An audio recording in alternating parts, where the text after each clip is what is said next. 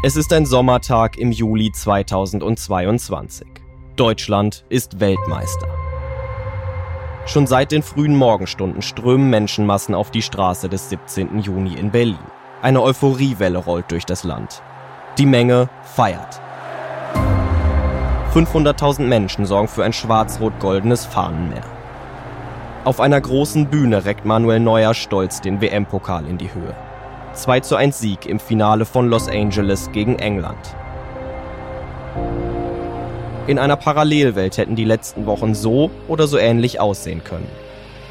Stattdessen heißt es, The 2022 FIFA World Cup is Qatar. Die WM-Vergabe nach Katar ist die Geschichte von dubiosen Geldströmungen, katastrophalen Arbeitsbedingungen und politischer Einflussnahme. Sie ist gleichermaßen Korruptionsdrama, Menschenrechtskatastrophe und Politthriller. Verdacht auf Korruption, Bestechung und Geldwäsche, das sind die fast schon nach Mafia klingenden Stichworte für die Festnahme von sieben Funktionären der FIFA. A union trade group says that it expects another 4,000 migrant workers to die uh, before the World Cup happens. Michel Platini ist am Dienstag im Rahmen der Korruptionsuntersuchungen im Zuge der WM-Vergabe an Katar festgenommen. Ich bin Moritz Knorr. Ich bin Journalist und Fußballfan, seit ich denken kann. Ihr hört Beyond Qatar, die Geschichte hinter der Skandal-WM. In dieser Podcast-Serie möchte ich herausfinden, wieso ich meine geliebte Weltmeisterschaft in diesem Jahr unterm Heizpilz und mit Glühwein statt mit Freunden beim Grillen verbringen muss. Ich will verstehen, wie es zum vielleicht größten Skandal der Fußballgeschichte kommen konnte. Was sicherlich auch eine Rolle gespielt hat, wo die Strukturen und Geld.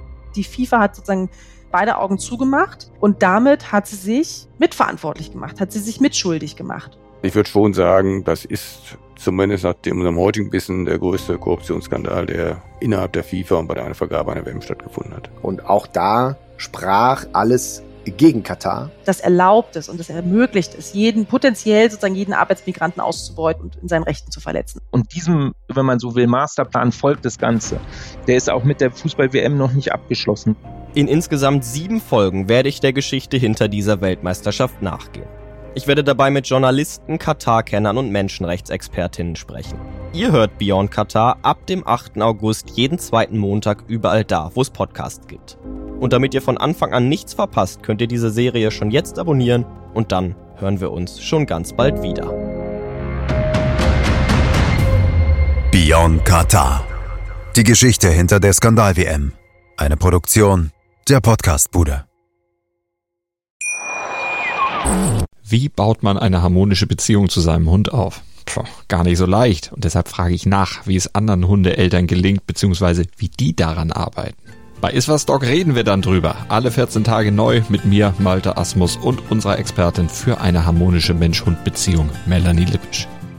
Iswas Dog mit Malte Asmus. Überall, wo es Podcasts gibt.